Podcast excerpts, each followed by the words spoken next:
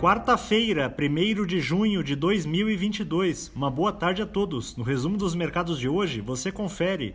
O Ibovespa terminou o dia praticamente estável, aos 111.360 pontos, apesar do mau humor que predominou nos mercados globais.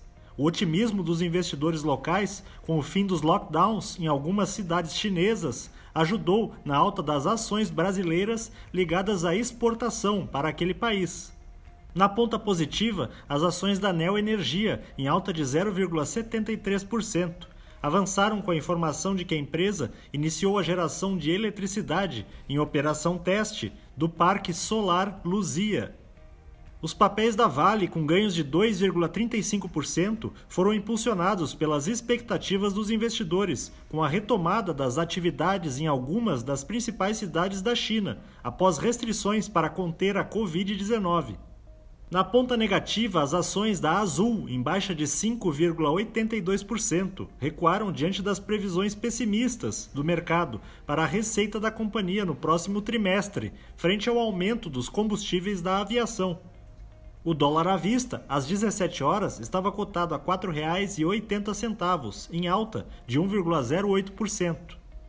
Já no exterior, as bolsas asiáticas fecharam de forma mista, enquanto o índice de gerentes de compras industrial chinês avançou de 46 pontos em abril para 48,1 em maio, contudo, ainda indicando retração da atividade.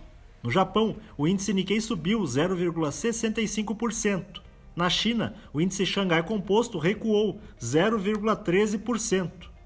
Os mercados na Europa encerraram em baixa, repercutindo a divulgação de indicadores que mostraram a desaceleração da atividade manufatureira em vários países da região. O índice de gerentes de compras industrial da zona do euro caiu ao menor nível em 18 meses, em maio. O índice Eurostock 600 teve perda de 1,04%.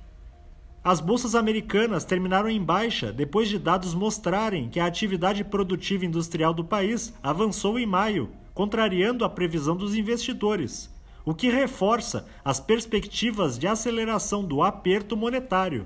O Dow Jones caiu 0,5%, o Nasdaq teve baixa de 0,72% e o S&P 500 recuou 0,75%.